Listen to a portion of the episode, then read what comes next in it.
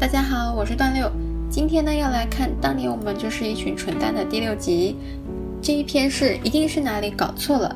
那话说啊，当时是他高二的寒假前，三五好友就约了一团滑雪团，草拟了一个计划哦，要四天三夜，包括住宿费、交通费、租滑雪板费用、餐费，全部一万五千元以内。然后就开始兴奋的鬼叫什么大山最棒了，滑雪果然要去信州之类的。但是开始认真拟定计划以后呢，哎，就都投一桶冷水浇熄了这些鬼吼鬼叫。毕竟一万五千元这个数字太离谱了，没钱的他们就被现实教做人了。这应当是吐槽这金额太不实际了。我 Google 了一下，现在日本滑雪的费用，那先拿一篇新泻县的滑雪场来举例的，缆车券四千七百日元。滑雪板、雪杖与雪靴四千三百日元，滑雪服三千八百日元，餐饮费用两千日元。到目前为止啊，就一万四千八百日元了。虽然东野圭吾他们是很多年前要去的，但是这边还有住宿费和交通费没算呢。只能说，果然高中生太天真了。说回他们的滑雪活动，那贫穷高中生啊，就删删减减，认真检讨以后啊，滑雪还是成型了。坐的呢是便宜的巴士，那还在车上听着收音机的红白歌唱大赛，热情不减的出发了。从大阪的变天码头往西北方的兵库县冰之山，到达目的地的时候就已经是半夜两点了。但是呢，其实还要再转电车或者是巴士才能到民宿。那想当然，怎么可能呢？那个两半夜两点不会有车的。选这种夜行巴士啊，就是要省交通费。所以他们是打算到目的地车站的时候啊，在候车室等到天亮。下车以后呢，映入这群天真可爱、乐观高中生眼帘的，是在加油站前面，没有候车室，四周一片漆黑。其他下车的乘客都有来接他们的车子。于是东野圭吾他们就在寒冬深夜的路边，用收音机播放流行歌曲啊，大家合唱着樱田纯子的《黄色蝴蝶结》，迎接新年的黎明。那这首歌的节奏还蛮欢快的。配着他们凄风苦雨的场景，然后樱田纯子唱的可那种可可爱爱的歌声，这画面实在是特别的好笑。经历了一番波折以后呢，总算是到了民宿。之后呢，就是租用滑雪板，当时他们的价格是一千五百元。他们为了省钱啊，就咬牙租用的是拜托店家的便宜装备，三天只要八百元。这种破天荒便宜的滑雪装备是这样子的。滑雪杖呢是竹子制成的，已经变成了深咖啡色。用到最后啊，每个人的滑雪杖都折断了。滑雪板的金属变得生锈了，涂料还脱落了。最后呢，也是折断了两个。而滑雪鞋则是鞋带式的。他们归还东西的时候呢，是偷偷的把东西放回仓库，以免听到店家的牢骚。尽管是这么破旧的装备，滑雪还是要去的。但东野圭吾就发现，怎么同伴们老从吊椅上跌下来。觉得十分奇怪呢，而且叠的位置都还相差无几。那他的跌落的朋友就悄声的跟他说啊，上去以后就看看图中某个小屋，小屋的右边窗户仔细看看。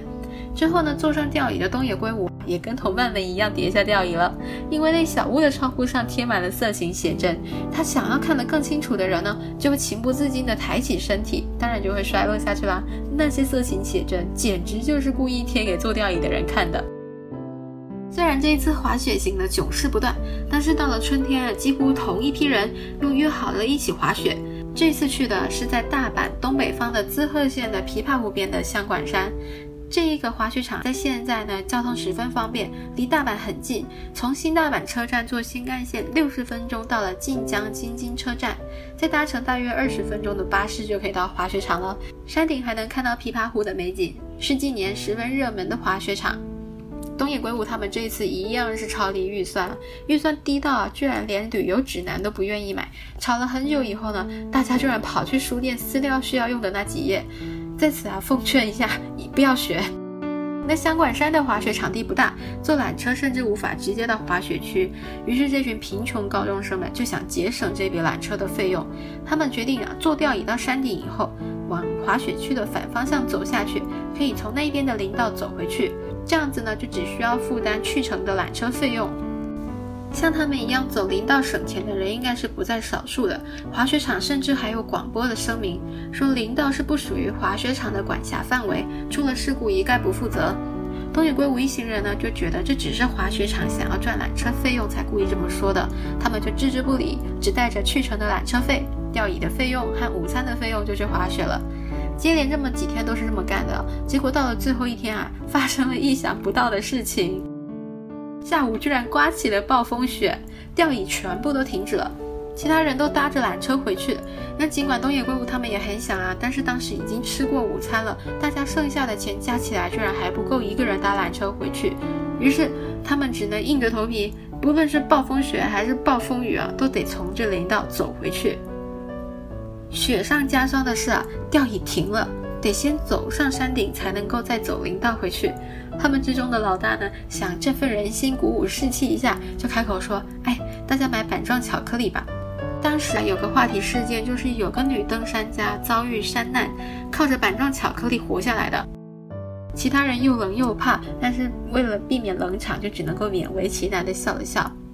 最后啊，揭露了极有画面感的书中结尾作为尾声，这十分的有身临其境之感。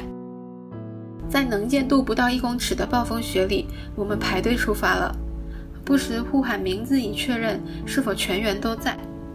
迎面吹来的强风夹带着细微的声音，仔细一听是那个广播：“想走林道回来的游客请注意。”说道：“万一因此遭逢事故时，听起来特别有说服力。”我像螃蟹横行般走着，一边像诵经一般的嘴里念念有词。我应该是这样啊！我以前憧憬的滑雪不是这样，一定是哪里搞错了呀！今天的分享就到这边，我是段六，谢谢收听，我们下期再会。